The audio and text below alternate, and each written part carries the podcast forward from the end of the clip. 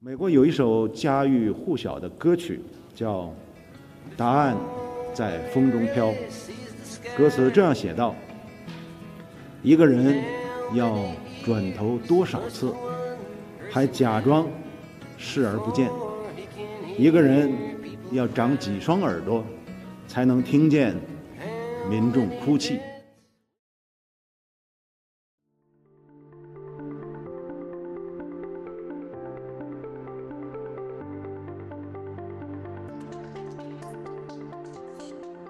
欢迎来到四零四档案馆，在这里，我们一起穿越中国数字高墙。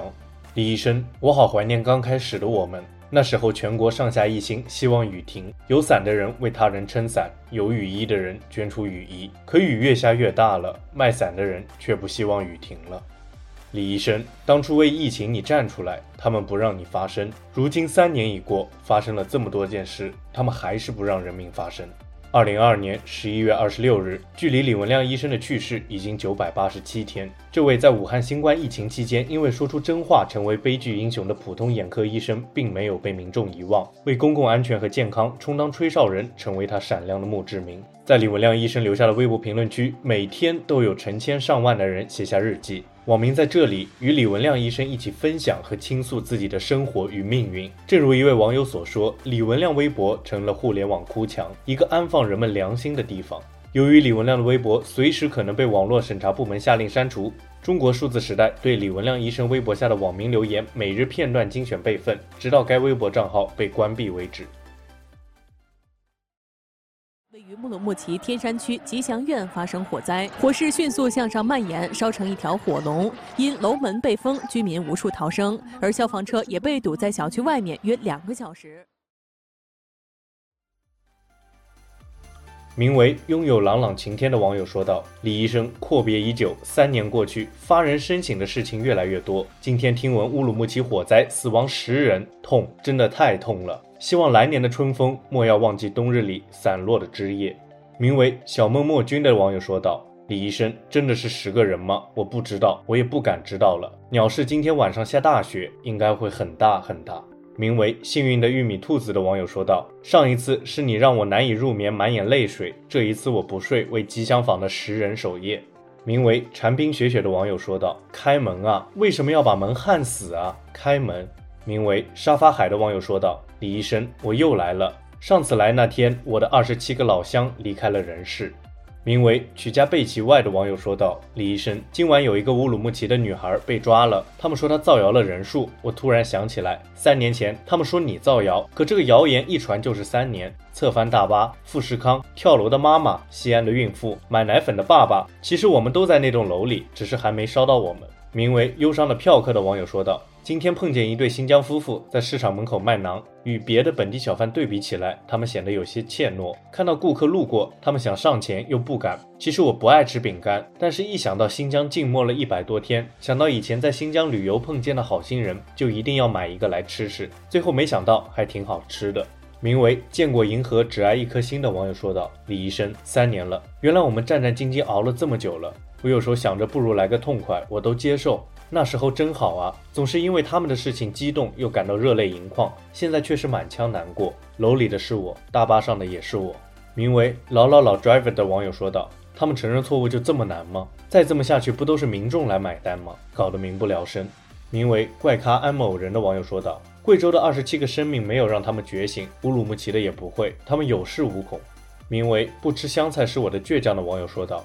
李医生啊，没想到都过去这么些年了，政府一点没变，希望在那边能照顾一下新来的十个可怜的人。名为“绝不好个 ra” 的网友说道：“就很难过，你知道吗，李医生？大家没有要求大富大贵，只希望可以恢复正常生活，可以吃饱饭，可以正常的上班而已。为什么最基本的做人的权利、做人的要求，现在看来都成了非必要，成了扰乱社会秩序的事情？睡不着，真的睡不着，好难过啊。”名为“普罗米修斯修斯”的网友说道。李医生对这个国家已经完全失望了。我知道救国需要年轻人，但是我一点儿为这个国家做贡献的动力都没有了。我希望去非洲一个很穷的国家，因为那里自由啊，自由的能让我随意走动，自由的能让我想说啥说啥，自由的能让我大脑思考。名为“怒好玩”的网友说道：“三年了，我们被困在了时间里。”名为 Jessica 很听妈妈话的网友说道：“如果钟鼓能鸣，你何必吹哨？”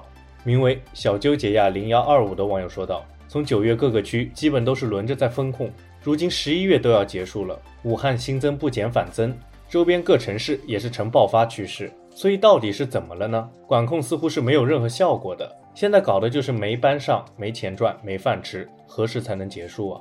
名为青山明月 Night 的网友说道：“李医生，我的城市现在也被疫情困住了，真希望一切都没发生，佩服您的勇气，纪念您。”名为多肉猪蹄的网友说道：“李医生，三年了，每天痛苦又麻木，想反抗，但是又只能等着被驯服。这种日子到底什么时候是个头？什么时候会好起来？真的会有那一天吗？”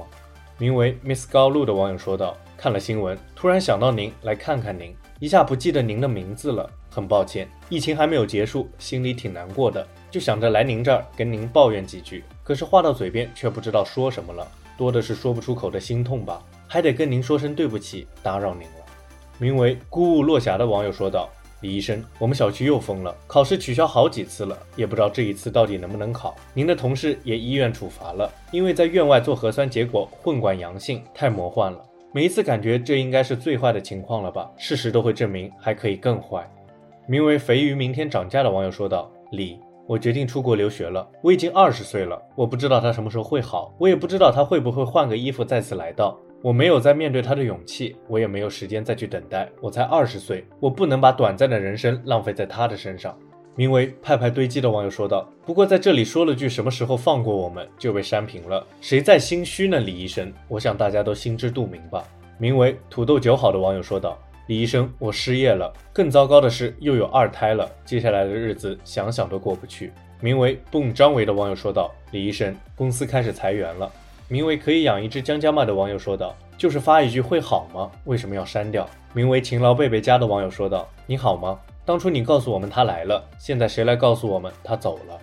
名为重症精神病患者的网友说道：“新冠三年了，阳了又阳，测了又测，去他喵的！”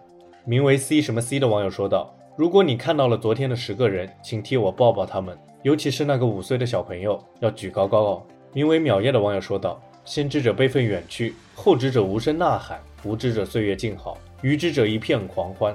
孤鸿几处惊风雨，硕鼠成群钓利民。坐井蛙鱼观远略，楚堂燕雀庆生平。名为蒙奇的网友说道：“教员同志如果在的话，肯定不会是现在这个样子。一个由工农阶级组成的国家，人民居然被剥削成这个样子。您如果能看到的话，估计也要被气晕过去了。”名为名字太难想的网友说道。李哥，期待被消磨殆尽之后，是不是就不会期待了？是不是就不会再萌发希望了？名为 Peter Jackson 的网友说道：“李医生，我的店要开张了，祝我还清贷款，开业大吉吧！谢谢李哥。”名为 Hisiko 的网友说道：“大巴里的人，跳下去的人，大火里的人，会把答案带给你的吧？”名为魔法攻击的网友说道：“我好崩溃，河北怎么这样了？李医生，你看到现在疯了一样的世界，你会不会也崩溃的大哭起来？”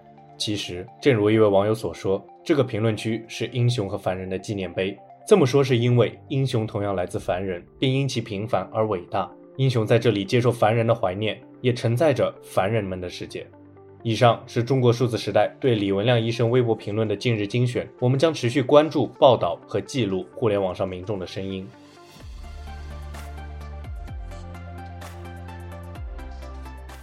中国数字时代 CDT 致力于记录和传播中文互联网上被审查的信息，以及人们与审查对抗的努力。欢迎大家通过电报 Telegram 平台向我们投稿，为记录和对抗中国网络审查做出你的贡献。